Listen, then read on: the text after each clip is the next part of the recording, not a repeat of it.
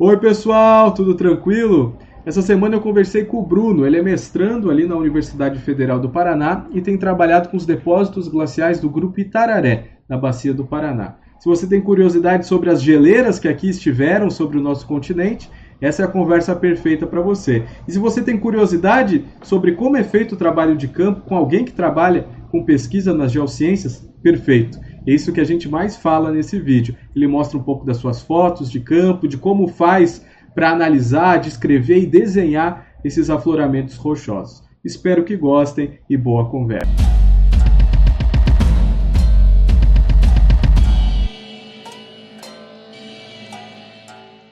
Tudo bem? Oi, Gabriel, tudo bem? Tudo tranquilo? Tudo tranquilo. Hoje eu te convidei para a gente conversar um pouco sobre geologia. Eu sei que você está trabalhando aí na Bacia do Paraná com depósitos glaciais, mas Sim. nada mais justo que a gente conhecer um pouco da trajetória de cada um que passa por aqui. Então eu te pergunto, como você veio parar na geologia? Como que você está onde está nesse momento? Sim, é... nesse momento eu estou em Laranjeiras do Sul, no interior do Paraná, na cidade onde eu, onde eu nasci. É... E, cara, minha história com geologia, ela tá muito ligada ao lugar onde eu nasci, na verdade. Porque é, eu sempre, eu sempre acho que me foquei dentro do, da minha vida a tentar entender e gostar de coisas relacionadas ao planeta. Muito por influência do meu pai, que é engenheiro agrônomo. Então, muito no começo da minha vida, assim, tipo, digamos, no ensino primário, até, sei lá, minha sexta série, eu gostei muito, gostava muito de estudar ciências, então coisas relacionadas à biologia sempre me fascinaram. E eu pensei muito em ser engenheiro agrônomo por muito tempo. por muito tempo eu pensei em ser engenheiro agrônomo. E, mas, cara, eu sempre, quando meu pai viajava, quando a gente viajava para Curitiba, a gente passava muito pela região ali do Recanto dos Papagaios, não sei se você conhece, ali perto de Palmeira. Então, cara, aquela região a gente olhava, eu olhava aqueles arenitos ali para a colônia de Marsum também, eu olhava aqueles arenitos da formação Furnas, e quando sempre quando eu passava por ali, às vezes meu pai comentava: Ah, sabe que aqui, eu sempre fui um cara muito curioso quando, na minha infância, né? Então sempre perguntava durante as viagens. Meu pai devia até achar chato que eu ficava perguntando um monte para ele, né? Atrapalhando o boleto. Mas eu, eu ele me, me falava assim: ah, aqui nesse, nessa perto dessa região a gente tem registros glaciais, né? A gente tem, tem registros glaciais e tal uma glaciação, e eu nem imaginava, tipo, eu imaginava que a glaciação, eu como visão de criança, ia pensar, ah, era do gelo, né, cara? Assistir era do gelo lá. Daí eu pensei, cara, deve ser açaí, tinha os mamutes aí por aí, uma coisa assim, criança, né? Aí, cara, e outro ponto que é muito, muito interessante na minha, como eu disse, muito relacionado à minha cidade, porque aqui a, a gente está em cima da província ígnea do Paraná, né? Uma das maiores províncias ígneas é, do, do planeta Terra, né? Digamos assim é, antigas, né? Então, sempre ao longo dos professores das aulas de geografia, também os professores comentavam: ah, aqui teve um grande vulcão, né? Um grande vulcanismo nessa região. Então, também foi uma influência. É muito engraçado porque quando eu estudava geografia, a parte de geografia física ela não me chamava muita atenção durante o ensino médio. Ela me chamava muito mais atenção a parte de geografia política. Então, eu gostava muito de geografia política e tal, estudar a parte socioeconômica, sempre fui muito ligado a isso né? Parte de filosofia também me gostei bastante. Mas, cara, por algum impulso é, de alguns professores, gostaria de lembrar aqui o professor Arno Mussoy, que foi um professor que é, me marcou bastante de geografia. Eu gostei bastante de, da parte de geologia e pensei, cara, eu vou fazer o prestar vestibular para geologia. Então, em 2012, eu prestei vestibular, eu só prestei um vestibular para geologia. Eu prestei para alguns outros cursos aqui na minha região mesmo, em universidades públicas aqui da região, estaduais. Mas eu só prestei um vestibular para geologia que foi da UFPR, lá em Curitiba. E prestei o Enem, e prestei a prova do Enem, e pensei, cara, eu conheci essa universidade, que é a Universidade Federal do Pampa, em Caçapava do Sul, Rio Grande do Sul. Foi onde eu acabei indo fazer meu curso, eu não passei na Federal e acabei indo para lá. E, cara, é, foi uma excelente escolha que eu fiz para minha vida, assim, porque apesar de ela ser uma universidade muito nova, foi uma universidade que, cara, tem professores excelentes, a história, de, a história geológica de Caçapava, eu acho que em termos de diversidade geológica, não tem nenhum lugar no Brasil, num raio de 100 quilômetros, que tem uma diversidade geológica tão grande. Então, cara, você tem, é, em termos de geologia, um lugar fantástico para ter uma universidade e estudar. Então, cara, isso foi sensacional. Apesar de ser uma universidade que não tem uma estrutura física tão, tão boa, tão boa, compensa muito em termos de. Por ser uma universidade nova, né, cara? Não teve, não teve capacidade de se desenvolver como os cursos de geologia clássica que a gente tem no Brasil, da, da Rio Grande do Sul, FPR, São Paulo, Rio de Janeiro, Minas Gerais. É a universidade mais nova, né? Então ela não teve tanto tempo de crescer, apesar de ela nascer gigante, com 10 campos na porção sul do Rio Grande do Sul, né? É, mas foi uma escolha excelente que eu fiz para mim, cara. Eu fiz amizades muito, muito boas na universidade, conheci pessoas do Brasil inteiro. Foi uma troca de experiências fantásticas e comecei a entrar nesse caminho da geologia através da universidade, né? É, é, muito engraçado porque até o meu segundo ano de faculdade eu não sabia, eu não tinha me encontrado dentro da geologia. Porque eu tinha, apesar de eu gostar do tema de geologia, eu quando eu fui estudar as primeiras matérias, que a gente estuda muito mineralogia, cristalografia, foi assim, cara, eu achava, eu eu, eu, eu sei mineralogia, como por ser geólogo, eu, eu, eu sei o básico de mineralogia e tal. Mas, cara, eu não era uma coisa que me chamava atenção, sabe? Eu não tinha vontade de estudar, assim, aquela vontade de estudar. Então, eu estudava, né? Passei nas disciplinas, no primeiro, no primeiro segundo ano ali. E no quarto semestre, eu fui introduzido à sedimentologia. Tive minha primeira matéria de sedimentologia, né? É, e, cara, ali realmente foi a parte que eu falei, cara, eu me encontrei dentro da geologia. Ali, realmente, eu me encontrei. Eu tive meu professor Felipe Caron, que hoje ele é professor na, lá em, no campus de Imbé, lá de, de Centros de Estudos do Mar, mas naquele, naquele momento ele estava no Unipamp.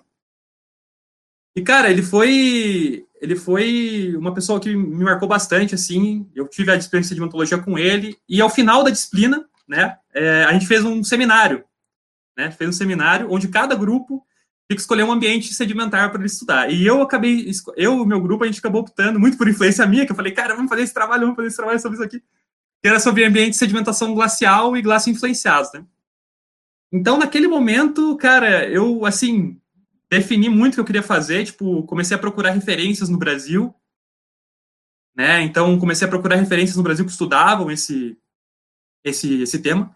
Naquele momento, as maiores referências para mim foram o professor Luiz Assini, da Unesp, né, e o professor Fernando Vez, da UFPR. Então, eu terminei esse segundo ano e logo no meu terceiro, no final do meu segundo ano eu perdi uma carta, pedi uma carta de recomendação para meu professor, para um dos meus orientadores de iniciação científica na FPR, pedindo que eu queria muito fazer um estágio no laboratório de análise de bacias lá da FPR com o professor Fernando Vélez. E a partir daquele momento, cara, eu comecei a pesquisar com, com um grupo, né? Eu fiz um estágio lá, né, um estágio de férias, eu fui para as férias fazer o estágio, porque eu estava muito animado.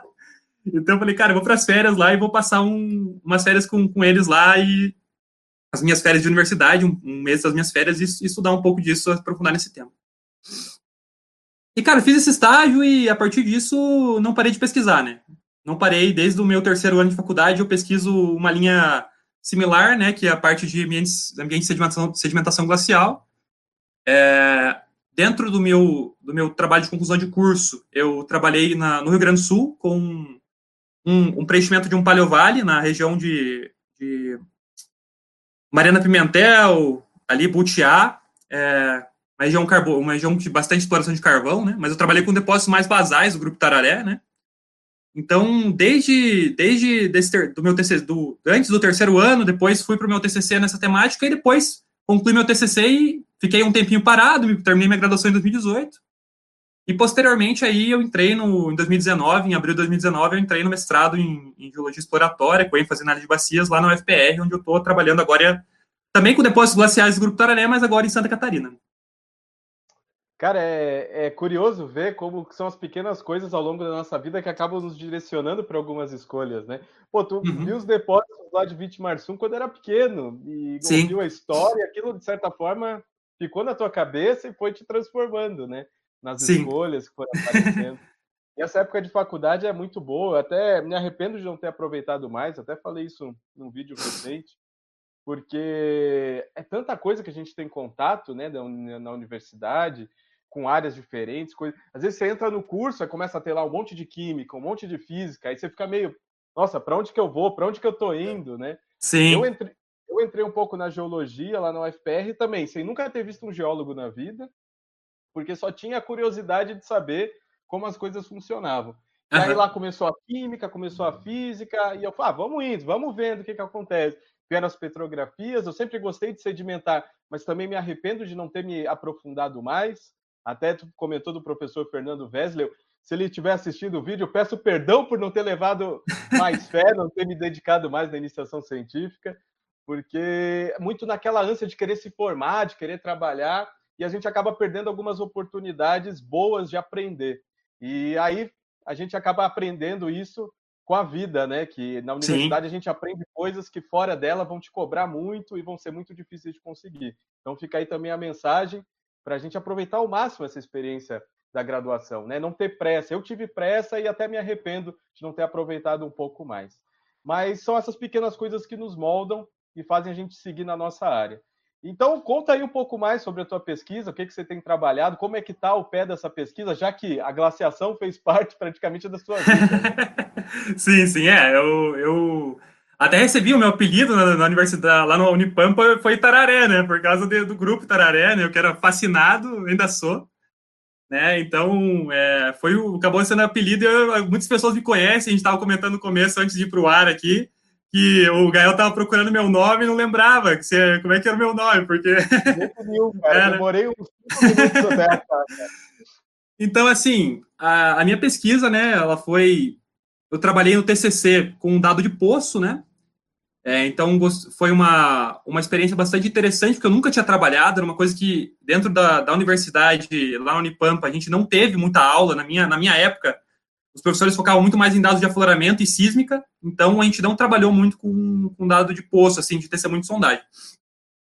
Então eu cheguei muito cru, né, cara? Cheguei assim muito cru pro TCC e falei, cara, vou estudar para aprender a descrever testemunho.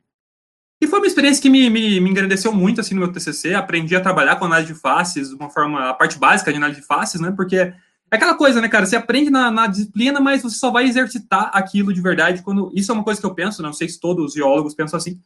Mas é você acaba muitas coisas você conhece, mas você só, só vai pegar mesmo quando você for trabalhar com aquele assunto. Então, isso é muito importante, para principalmente falar para os alunos de geologia que estão aí, é, não se assustem com isso, porque muitas vezes os alunos de geologia eles pegam e, e falam assim, cara, será que eu não sei fazer isso? Como é que eu vou fazer? É, então, isso nas mais diversas áreas. Eu, eu, tenho contato hoje com vários amigos meus que estão trabalhando como autônomos aí na área de hidrogeologia, geologia ambiental, e, cara, eles falam para mim, e, tipo, eu não sabia fazer isso aqui. Eu não sabia fazer um laudo hidrogeológico até eu pegar e for ir para fazer um laudo hidrogeológico ali, entendeu? Então é aquela coisa assim, você, vocês só vão aprender a fazer muitas vezes. Claro, tem pessoas que são muito autodidatas e tem um. Eu não me considero uma pessoa super inteligente, né? tem pessoas que têm esse, têm esse, esse QI elevado e conseguem se desdobrar de, de formas fantásticas. Eu, eu tenho que pegar e ir trabalhandinho aos pouquinhos.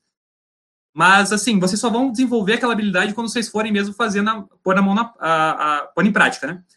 E foi uma experiência que me engrandeceu muito. Então, é, trabalhar com testemunho foi coisa bem, bem massa. E, posteriormente, né, eu entrei no mestrado e, e fui trabalhar numa área que, assim, apesar de você conhecer a unidade, grupo Itararé, né? É, cara, é uma unidade muito diversa. É um preenchimento de 1.500 metros no seu depocentro. Então, é, um, é muito espesso e eu acho que deve, deve ser uma das unidades tipo, é, litoestratigráficas no Brasil que tem a maior diversidade de ambientes sedimentares que você possa imaginar. Você tem turbiditos, você tem deltas, tem escorregamentos de massa, você tem ambientes fluviais, é, você tem ambientes glaciogênicos e, e, você tem o gelo mexendo com tudo isso, influenciando de diferentes formas todos esses, esses ambientes sedimentares que vão mostrar depósitos únicos, né, muitas vezes, que você nunca viu, né? Então, assim, é cada vez que. É, a gente até chama Itararé de Tararel, né? Porque é uma coisa, é um. Às vezes você tá mexendo lá e, cara, é uma bagunça, né? Muitas, muitas vezes é uma bagunça, principalmente porque tem, às vezes tem muita informação é, nos depósitos, então é uma coisa que dificulta o trabalho, mas não dificulta o nosso entusiasmo, né? A gente sempre está muito entusiasmado para trabalhar e desvendar essa unidade. Então, fui, fui, aceitei o desafio quando minha orientadora, a professora Carolina Aquino, é, que hoje é minha orientadora, né? O professor Fernando Vez é meu co-orientador de mestrado, e a professora Carolina Aquino, mandar um abraço para os dois, inclusive, é minha orientadora. Quando ela me apresentou esse desafio, eu falei, cara, eu fiquei muito entusiasmado, porque, pô, é, eu sempre trabalhei com. Sempre imaginei trabalhar em um ambiente glaciogênico mesmo, tipo, desvendar um ambiente glacial, né? Esse ambiente que eu estou trabalhando, ele é um ambiente que já foi estudado antes por diversos autores, um, um, um ambiente não, a, o registro né, sedimentar foi estudado principalmente pela Daniele Chêmico, né, lá da UFPR, que fez seu doutorado lá na, na região, e descreveu todo um preenchimento sedimentar lá na, na bacia do, na subbacia do Rio do Sul, né, que, cara, um trabalho fantástico dela, mandar um abraço para ela, inclusive, que ela desvendou e estudou um registro gigantesco, cara. O trabalho, o doutorado dela é um excelente trabalho e nos alimenta trabalhos posteriores, né, porque fez um mapeamento geológico muito bom na região. E agora a gente está detalhando um intervalo específico do trabalho dela, né, que é, é bem a parte de transição, é a porção média superior da formação Rio do Sul, né? Então, bem a porção superior do grupo Tararé. E, cara, tamo, o nosso trabalho consiste muito em, em trabalho de campo, né? Então, a gente, basicamente, se eu for é, mostrar, querer mostrar para o pessoal, o nosso trabalho consistiu muito em três etapas, né? Primeiro, etapa pré-campo, a gente tentou, né, conseguir o máximo de informação possível acerca do que já tinha sido feito na área, de entender os possíveis depósitos que ali ocorriam, como que estavam associados esses depósitos na bibliografia e os possíveis processos que já tinham sido atribuídos para esses depósitos, né? Entender que muitas vezes quando a gente vai para campo, né, a gente tem que entender o que, a gente espera encontrar, né? Não que a gente vá com uma visão assim enviesada para campo, mas a gente tem que ter uma ideia, o que, que a gente vai encontrar, né? Porque se você entra, se você vai para campo sem imaginar o que você pode encontrar, você fica muito cru, né? E é muito é muito difícil, né? Então a gente tem que fazer esse trabalho, estudar bastante. E também uma parte de assessoramento remoto no pré-campo, né? Onde a gente tenta buscar os possíveis afloramentos que vão estar na área, né? Os, os, os que já foram descritos e possíveis novos alvos para a gente prospectar. Então, é, foi isso que a gente fez no pré-campo, né? E no campo, a gente, nosso trabalho consistiu bastante em uma análise, de uma análise faciológica, né? A gente foi lá, escreveu as faces que a gente encontra em campo. Né? Eu posso até mostrar algumas das faces para vocês aqui levantou perfis é, sedimentológicos de detalhe e mediu paleocorrentes, né, tentando entender como que estava o paleofluxo, o paleofluxo daquela, daquela região, né, como o fluxo antigo é, daquela região se comportava, né. É, eu acho então, que é legal a gente situar agora, quando for mostrar as imagens, até uh -huh. a, a, a, época que a gente está falando. A gente está trabalhando no, na transição do Carbonífero e do Permiano, né? Então, ali, cerca de 300 milhões de anos atrás, né? Uma, esse é o nosso nosso intervalo específico, né? Porque a gente está trabalhando. É claro, a, a, a gente está sempre trabalhando ali na nossa, na nossa região, no Grupo Tararé, tem um, a gente tem um pouco de escassez de dados geocronológicos, então a gente não, a parte geocronológica, a gente não está, a gente trabalha muito com datação relativa a partir de fósseis, né? É, inclusive, uma, uma das pessoas que trabalha muito na região, a gente tem o nosso grupo lá do Labap, que é um grupo que pesquisa bastante essa região, essa região do, da, do ponto de vista sedimentológico, mas outro grupo lá da UFPR mesmo, que trabalha muito com a parte de fósseis, é o da, da professora Cristina Vega, lá do Lab Palio, né? Trabalha muito na parte mais de, do, da parte fossilífera dessa, dessa unidade, né? Então, essa, essa é a região que a gente está trabalhando. Seria a, a glaciação neopaleozoica, né? Do final do Paleozoico superior, é no Paleozoico superior, cerca de 300 milhões de anos. A última, a última das glaciações do Paleozoico, né? Nossa glaciação. É, eu acho que é, é só para situar. Depois eu até boto uma tabelinha aqui na, na tela. Beleza. Aí o pessoal Tranquilo. pode. Eu circulo mais ou menos a época, só para se situar, porque quem está familiarizado, a gente fica falando da Bacia do Paraná como se fosse né, nosso vizinho, alguma coisa que a gente conhece. Mas quem não está, quem está tá, tá distante da Bacia do Paraná ou não tem familiaridade Sim. com ela, aí fica pensando e, né, e se perde. É verdade, foi falha minha, foi falha minha. Não, não foi falha nenhuma, cara, que isso. Então, tu, tu chegou a separar um, algumas coisas aí de faces? Sim, eu posso mostrar algumas faces para vocês aqui. Eu vou mostrar algumas faces que a gente está trabalhando. As faces nada mais são do que uma organização, né? Você pega. É uma organização, é. Tu pega a camada e reconhece padrões e separa padrões. Isso, exatamente. Padrões, padrões de, de, camadas sedimentares diferentes. Tenta organizar essas camadas. Mostrar algumas. Como é que eu faço para compartilhar minha tela? Deixa eu ver aqui. Beleza, então, é, muito das nossas. É, pedi, pedi um pouco de desculpa da qualidade das fotos, que lá a gente trabalha muito em grutas e cavernas, né? E, por exemplo, essa região aqui, a gente está próximo à cachoeira, onde em volta, a gente está bem, trabalhando bem na borda aqui do, da cachoeira, e tem diversas, diversas árvores aqui na, nessa, nessa parte, então fica um pouco escuro, um pouco difícil de trabalhar, em termos de fotos. É, então, muito das fases que a gente tem são conglomerados e arenitos, né? Quando a gente começa a observar, as camadas muitas vezes são amalgamadas, ou seja, elas engrossam e afinam para as extremidades, né? A gente tem alguns diamictitos de coloração mais cinza, que eu vou mostrar em detalhe para vocês. Vocês podem observar que aqui na base, né, uma coisa interessante são esses, esses diamictitos aqui, que são rochas. Diamictitos são rochas, é, é uma face que tem organização de diferentes é, texturas, né? Então, lama, areia, cascalho, tudo junto, né? Ela não tem uma única parte granulométrica. Então, são, são faces onde a gente consegue observar diversos matacões aqui de granito. A gente tem diversos matacões de granitos e arenitos aqui. Vou mostrar para vocês em detalhe essa face da base, só para vocês terem uma ideia como é interessante essa face. Olhe como, olhe como é que elas comportam, olhe como é, como é uma bagunça realmente. Essa é a nossa parte da base aqui, como a gente está trabalhando. É o martelinho de escala aí, para O martelinho de escala aqui para vocês observarem. Então, os matacões bem grandes de granito, né? E uma, uma parte interessante dessa matriz que a gente está trabalhando aqui, que são uma, é uma matriz que tem bastante, é bastante cisalhada, né? Então, é muito deformada essa matriz aqui. É, então, aqui são, a gente consegue observar algumas porções mais arenosas e a matriz, geralmente, ela é mais lamosa, mais cisalhada. Mas tem muita areia no meio dessa matriz também. Vou mostrando aqui para vocês, só para simplificar para vocês algumas faces. Agora eu vou mostrar uma coisa que vocês vão achar bem interessante. Olha, isso aqui. Isso aqui é algo que a gente está trabalhando lá. Olhem o tamanho desse matacão que a gente descreveu lá na região de Presidente Getúlio. Nossa, é, um matacão de, é um matacão de granito de aproximadamente uns 6 metros no eixo maior.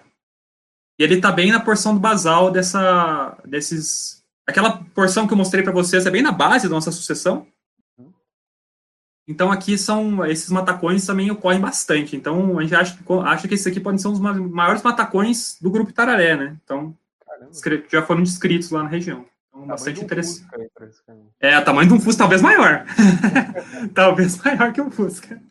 Cara, você me corrija se eu tiver enganado, mas uma característica dos, dos depósitos glaciais é eles terem baixíssima seleção, né? Eles levam tudo que tiver sim, pela frente. Sim, Seja exatamente. Argila ou um Fusca, né? O que tiver na É, exatamente. É um ponto bastante interessante esse, é porque é, é o... não é um padrão, né? Não é um padrão isso. Muitas pessoas é, até atribuem é, de maneira equivocada, né? Quando a gente escreve diamictitos, que todos os diamictitos são glaciais, né?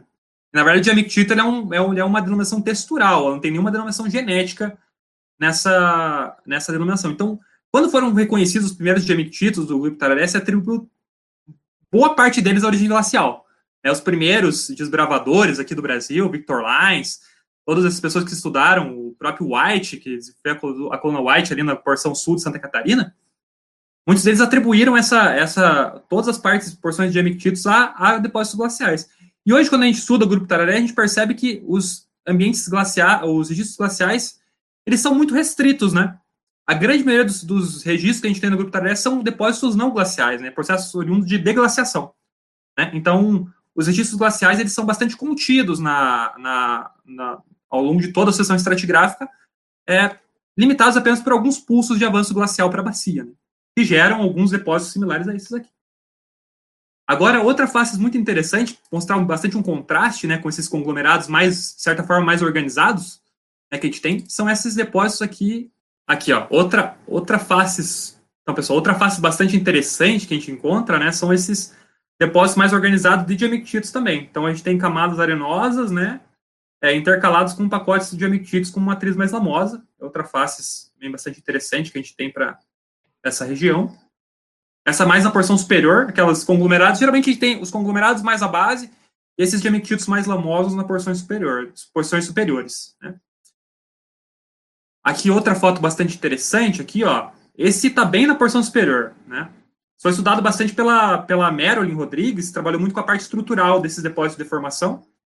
Né? Então, ela trabalhou muito com esses depósitos aqui e vocês podem observar nessa parte mais cinza, né? É uma matriz lamosa e essa parte mais é, é, marrom aqui são blocos, são blocos de arenito, né? Blocos de arenito que. Então, poss possivelmente, de maneira inicial, esses depósitos estavam organizados e alguma, algum mecanismo fez com que esses depósitos escorregassem, né? E se deformassem. Então, é, o que, como resultado dessa deformação, a gente tem esses depósitos é, bastante deformados ocorrendo nessa região, né? Então, que é em Vitimarsum, essa, essa pedreira fica em Vitimarsum, mostrar um pouco de detalhe para vocês como que ficam internamente esses blocos de arenito. Olha como eles ficam internamente. É uma deformação bastante bonita, né? É bastante bonito de se observar do ponto de vista geológico. do ponto de vista geológico até nas fotos, né? Muito bonito ver essas deformações. Eu acho um máximo. Então, é, diversas falhas, né? Falhas, microfalhas aqui, a gente consegue observar diversas falhinhas.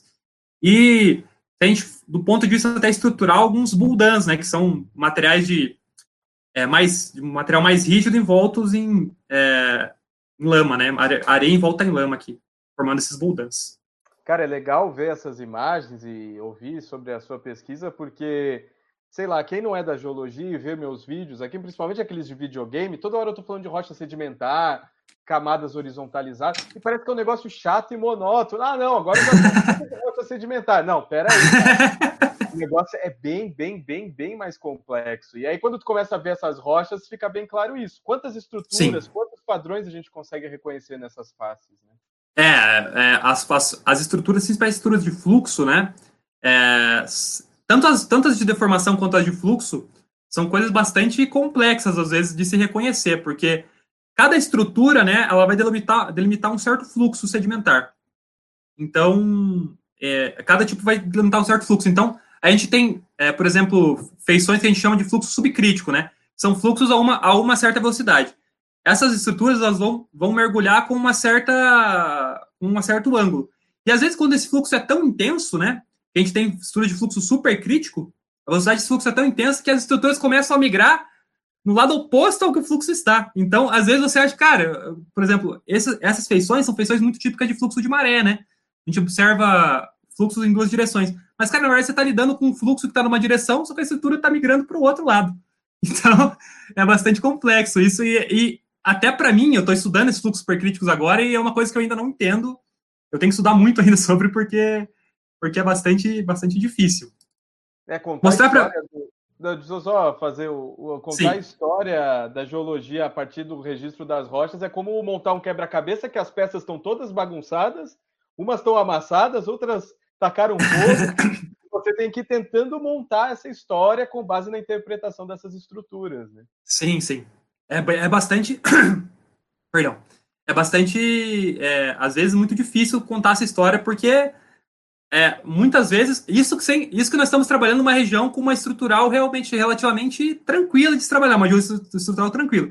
Agora, imagine você trabalhar em, em bacias com uma tectônica, por exemplo, é, como foi o do nosso colega, o Leonardo Barão, né, que ele trabalhou lá na bacia do Guaratubinha, é uma bacia tectonicamente ativa, na época que ela estava sendo depositada, né, então é, então, cara, ali, ali era uma, realmente uma bagunça. Tem muita, muita estrutura, uma estrutural bastante complexa na região. Então, tem bacias. A bacia do Paraná, por ser uma bacia intracratônica, né? Apesar, apesar de ela não ser intracratônica ao longo de toda a sua deposição, né?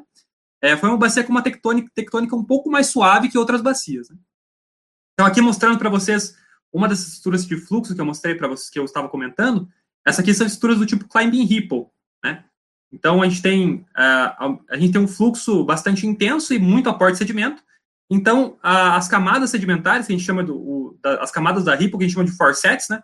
Os forsets vão migrando e vão empilhando um, um sobre o outro, né? Aqui, como a gente pode observar, cada vez os forsets vão empilhando. Então, é mais ou menos isso que a gente tem, rapaziada. A gente tem muita, muitos, bastante conglomerado, arenito e esses gemectitos. Né? Vou mostrar uma outra última face aqui para vocês, bastante interessante, para a gente finalizar a parte das faces né, para mostrar bastante, bastante legal.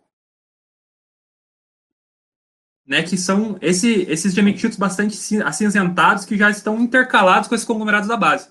Né, então a gente tem uns. É, essa matriz, apesar de ela ser bastante acinzentada, quando a gente bate, cara, meu Deus, parece ter muita, muita areia nela, bastante areia. Então ela confunde às vezes, rapaziada. Bom vocês fazer. Pessoal que vai trabalhar com geologia sedimentar, bom fazer uma análise bem crítica, assim, quando está descrevendo as faces, não e muito pela cor, tentar sentir realmente a rocha. Sintam a rocha e vejam o que vocês. Às vezes, até levar para fazer uma lâmina petrográfica, para vocês desvendarem realmente a estrutura a ponto. Esses gemectitos, por exemplo, é algo que eu não tenho tanta certeza da matriz dela de forma macroscópica, porque a gente realmente precisaria de algumas lâminas para conseguir observar. Né? Mas aqui a gente observa, então, bastante é, esses gemectitos acinzentados e algumas camadinhas de areia é, intercaladas que estão bastante deformadas também. Não, é, é. Tá aí toda a sua complexidade. Para quem achou que rocha sedimentar era moleza, tá aí uma pequena amostra grátis do que, que a gente tem pela frente, né? Na verdade. Cara, eu vou sim, aproveitar sim. a ponte aí das imagens e te falar sobre a questão do trabalho de campo, né, cara? Acho que todo profissional de geociências uh, tem esse vínculo, esse carinho especial pelo trabalho de campo, é onde a gente organiza sim. tudo aquilo que a gente aprendeu em sala de aula e como são esses trabalhos de campo por aí? Tá uma, uma retação aqui, acho que alguém está fazendo trabalho de campo. então, cara, os nossos trabalhos de campo, né, são, é, é fantástico, né, cara? A gente, geralmente a gente faz. É, como a gente é um, a gente tem a base em Curitiba, a universidade fica em Curitiba, a UFPR, então a gente tem que ir para lá, geralmente ficar muitos dias, né? É, então a gente vai para lá, geralmente fica em Presidente Getúlio, que é a nossa base, né? É, inclusive, aproveitar aqui, já que a gente está falando de Presidente Getúlio, uma cidade que sofreu um desastre natural bastante grande no final do ano aqui. final do ano de 2020, né? A gente está agora em 2021. E, cara, eu fiquei bastante assim, foi uma coisa que me emocionou de certa, certa forma. Porque é, você vê uma cidade com pessoas tão trabalhadoras, assim, tipo, tão hospitaleiras, uma cidade, tipo, é difícil, cara. Você que trabalhou com geologia, você sabe como muitas vezes a gente é recebido mal nos lugares, né, cara? Tipo, pessoas que, pô, não querem que você pise na propriedade. Tá, às vezes o cara tá até com a razão, ele tem medo que vai fazer alguma coisa, a gente entende isso.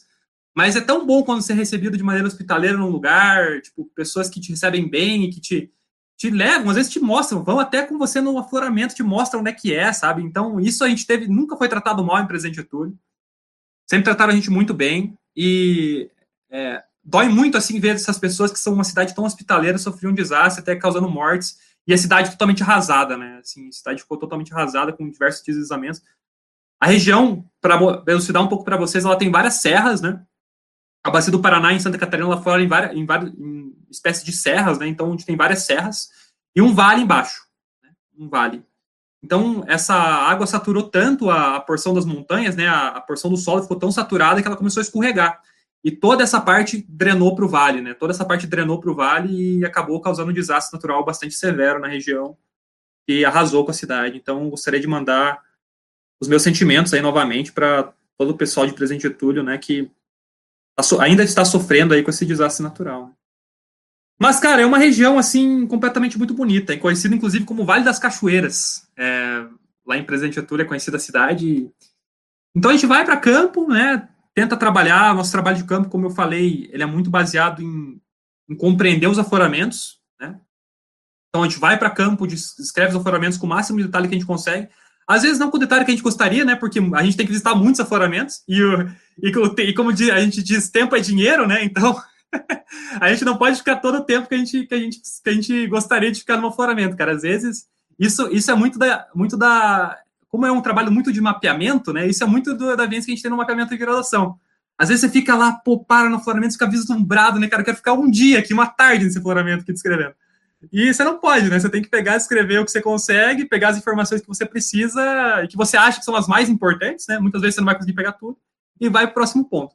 Então é muito o que a gente faz. A gente vai para o campo, descreve os afloramentos, os afloramentos mais contínuos, a gente levanta sessões estratigráficas, ou seja, a gente, camada por camada, a gente desenha é, verticalmente, né? E tenta empilhar essas camadas verticalmente. Até posso compartilhar aqui para mostrar como que fica esse, esse trabalho final de empilhamento, para vocês verem. É, até aqui. aproveitando, muita gente fala do martelo de geólogo, que é a ferramenta mais importante, mas a ferramenta mais importante é a caderneta. Porque é, é com certeza. Tudo, é Exatamente. Sem a caderneta, nenhum geólogo faz trabalho. Né? Caderneta, com certeza. Caderneta, caderneta, caderneta e uma bússola, cara, você faz muita coisa. É, é. caderneta e uma bússola, você faz muita coisa. Exatamente. Então, Realmente. tem que dar valor, tem que dar valor, né? Você perde tudo, perde o computador, mas não perde a caderneta, porque na caderneta que está todo o teu trabalho materializado. Sim. Eu vou compartilhar novamente a tela aqui para vocês verem. Beleza. Ver se meu Corel abre aqui. Ah, legal, sessões, banana. Então aqui, ó, é, então isso é o nosso produto, como dizem, um produto final do parte do dado, né? Isso não é o produto final do, do mestrado, né? Mas é um produto final como a gente trata o dado e tenta apresentar ele de maneira gráfica. Então muito da parte de, eu não sou um bom desenhista, já falo, apresento isso para você, não sou um bom desenhista, não me considero um bom desenhista, mas eu tento fazer o meu desenho do jeito que eu consigo fazer, né, galera? Então tem geólogos que desenham muito melhor do que eu, que são artistas realmente, artistas, tem geólogos que são realmente artistas e cara, os trabalhos de desenho deles são fantásticos. Mas, então, o que, que a gente consegue observar? O que, que a gente coloca aqui, né? Aqui na parte da, da, de baixo do nosso trabalho, a gente coloca a, a granulometria que a gente está observando, né? Então, aqui está em inglês, por exemplo, lama, areia muito fina, areia fina, areia média, grossa, muito grossa, grânulo, seixo, bloco e matacão, né? E aí a gente vai colocando o tamanho de grão máximo que a gente observa naquela, naquela, naquela camada coloca aqui a espessura dela numa escala gráfica de desenho, né? Claro, a gente não vai colocar na escala que a gente observa, vamos modificar para uma escala gráfica do desenho. Então, a minha escala de levantamento foi 1 para 50 que eu utilizei nesse levantamento. 1 para 100, na verdade. E a gente vai levantando e empilhando. Então, a gente tem aqui os conglomerados, diamictitos, arenitos, né? Heterolitos, né? Vai empilhando as nossas, nossas camadas sedimentares e é assim que a gente mostra o dado, nosso dado para o público, né? A gente quer atingir um, o, o nosso público-alvo, a gente mostra o dado dessa forma através da forma de perfis e através da forma das fotos que eu mostrei para vocês. A gente monta pranchas, né? A gente monta blocos onde a gente tem várias imagens de cada face, né? Então, monta essas pranchas que são desenho, é, imagens grandes com imagens menores, ilustra as faces e ilustra os perfis dessa forma. Os trabalhos de sedimentologia clássica, eles tentam, no final, né, gerar o que eles tentam gerar um modelo deposicional. Então, a gente pega todas essas informações que a gente tem e tenta gerar um bloco diagrama, né, um bloquinho de diagrama mostrando para tentando mostrar para as pessoas, essa é a parte mais artística ainda, né, mostrando para as pessoas como que aquele ambiente sedimentar daquele período de tempo se, se comportava. Eu até posso pegar um artigo aqui para tentar mostrar para vocês. Tentar é, pegar um eu fiquei bem feliz quando cheguei na geologia, porque minha segunda opção de vestibular era, foi geologia e desenho industrial, né? Eu sempre gostei uhum. de desenhar, apesar de não me dedicar suficientemente para isso.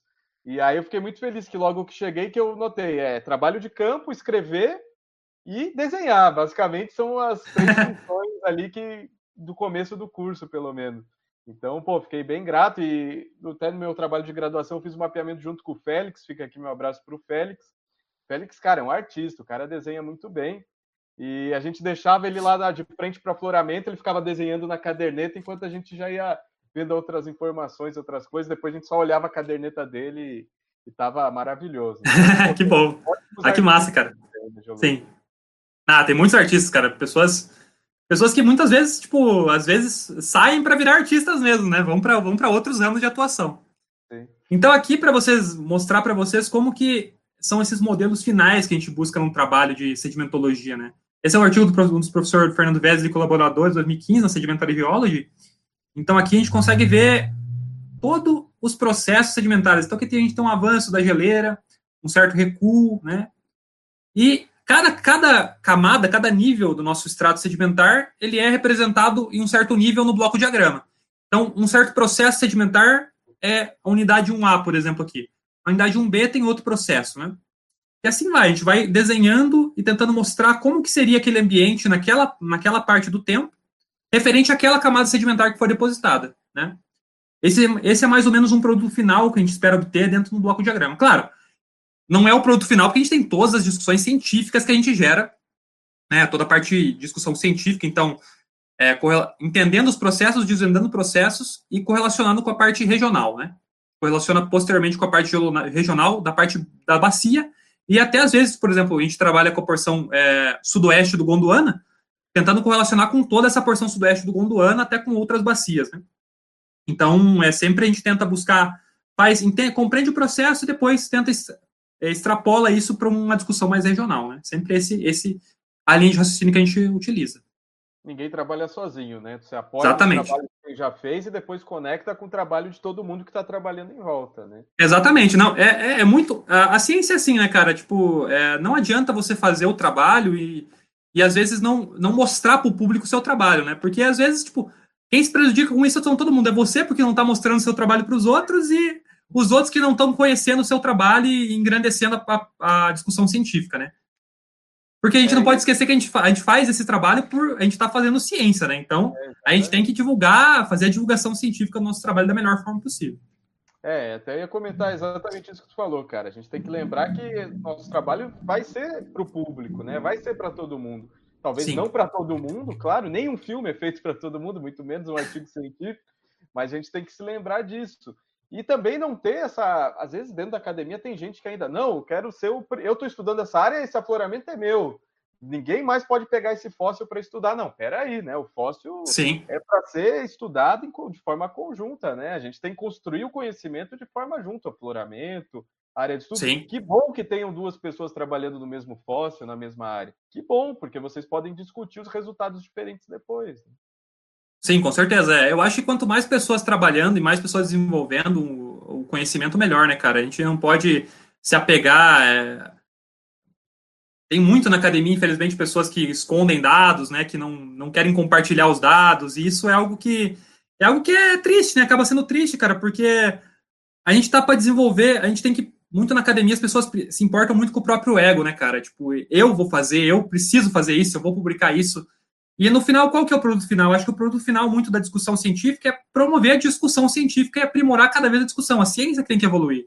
É a ciência precisa evoluir sempre, né? Não Não você, claro, você quer publicar. Eu, eu sei que, por exemplo, eu quero publicar o meu trabalho. Todo mundo quer publicar o seu próprio trabalho. Você tem aquele sentimento, ah, eu quero trabalhar nessa região porque eu quero realizar um trabalho legal no final, eu quero publicar um artigo. É, eu nunca publiquei um artigo, por exemplo. Eu, eu, esse meu, do mestrado eu espero que seja o primeiro. E eu estou bastante animado, eu quero publicar meu artigo, mas eu também entendo que, cara, todo mundo. A, a discussão científica é primordial, né, cara? A evolução da ciência que a gente está fazendo. A gente está trabalhando com ciência, a gente não pode esquecer que esse, esse é o objetivo final, evoluir a ciência, né? evoluir a parte científica. Sensacional. Cara, a gente já está quase uma hora aí conversando, a gente pisca e o tempo passa. Eu Sim. acho que a gente vamos dar uma pausa aqui, depois a gente pode retornar, se alguém se interessar, a gente pode até um dia, quem sabe, tu faz uma apresentaçãozinha fechada, assim, sem eu enchendo o saco aqui. Claro, então, claro, Vitor, maior prazer, maior prazer. É, claro. tá ensinando o básico, né? Contando sobre a, as glaciações, as, os, os, depósitos periglaciais, né? Relaciona, e etc. Contar toda essa história que muita gente se interessa e às vezes fica muito limitado ao que a gente vê no filme, ao que a gente vê na TV, etc. Sim, com certeza. Seria um prazer, seria um prazer voltar aqui. então, fechou. Obrigado, obrigado mesmo, Tararé. Fica aí valeu, valeu. relato feito e deixa aí a tua deixa, porque eu sei que você tem um canal na Twitch, tá, você tem um mundo à parte aí também, que você está sempre lá na Twitch, então já deixa Sim. teus links aí, deixa a tua mensagem. É, quem, quem quiser, eu faço bastante lives na Twitch, bastante não, né? Eu, eu, eu faço quando eu, quando eu resolvo, na verdade, né? Muito, eu não tenho uma, uma agenda, um schedule na Twitch, né? Eu sempre faço quando me dá na telha. Mas eu jogo alguns jogos na Twitch, principalmente jogos de FPS e jogos de tiro, né? Eu jogo também muitos jogos de tabuleiro. Catan, o Colonizadores de Catan, para quem gosta de jogos de tabuleiro, é um jogo que eu transmito muito. Eu acho que eu sou o único streamer brasileiro desse jogo. Eu nunca vi outro streamer brasileiro desse jogo, então eu transmito na plataforma do Catan Universe, né? Na Twitch, mas o jogo é, é, dentro da Steam, no Catan Universe. Quem quiser conhecer, até o Gael me propôs, acho que a gente vai fazer um outro, um outro contando sobre Catan, que tem uma relação legal com geologia e recursos naturais, que é bastante interessante. A gente vai fazer um outro videozinho aí sobre. Mas é, eu acho que quem quiser acompanhar um pouco mais sobre o meu trabalho pode me seguir aí nas redes sociais, Instagram, Twitter, na Twitch também, que é arroba com o primeiro A é um 4. então, quem quiser me seguir nas redes sociais aí, se seguir, acompanhar, eu gosto de postar bastante coisa sobre geologia também no meus, nas minhas redes aí, no Twitter, Instagram. E gosto, e na minha, na minha Twitch eu tento fazer um pouco da relação relação de jogos e geologia também, sempre tirando curiosidades das pessoas. Né? Gosto sempre de ter uma aba lá, se você quiser fazer sua, juntar seus pontinhos no canal para perguntar alguma curiosidade que você tenha, ou quiser que eu te conte uma curiosidade também, eu estou tentando melhorar essa parte da interação com o público na Twitch. Então, pode me perguntar nas redes sociais, quiser saber um pouco mais sobre minha pesquisa, me procurar também. E a gente está sempre disposto. Eu acho que, assim, é, essa parte do paleozoico aí, uma, uma, uma questão que eu queria falar agora no encerramento, se eu puder, que a parte do Paleozoico ela ficou um pouco esquecida nas, nas, na parte da, dos estudos, né? Porque como a, a, indústria do petróleo é quem banca realmente a grande maioria dos estudos de geologia sedimentar. Então, é compreensível que as grandes, as bacias petrolíferas, né, as bacias de produção de petróleo sejam as mais estudadas. Mas o, pessoal tem que saber que, cara, a gente tem muita coisa para evoluir no Paleozoico, então aí quem quem quiser se embranhar nesse estudo aí, desde a, desde a porção mais da base da Bacia do Paraná, o Paleozoico Superior também, o Grupo Tararé, Formação Rio Bonito, as outras unidades do Paleozoico Superior. Cara, tem muita coisa para estudar ainda. É, é um mundo à parte, assim, essa parte. E tem muito, muito dado, muito dado mesmo. Então, o pessoal que quiser é, estudar mais aí sobre, é, procurar aí os, os, grupos de pesquisa que estão sempre abertos. A gente lá no Labap está sempre aberto aí a novos, novos entusiastas aí de mestrado, doutorado. Tenho certeza que os professores lá, eu não falo por eles, mas são pessoas que gostam de fazer ciência e tenho certeza que vão abraçar novos, novos orientandos aí de braços abertos, tá? Então é isso aí, obrigado pessoal, valeu pela oportunidade, Gael também, e tamo junto.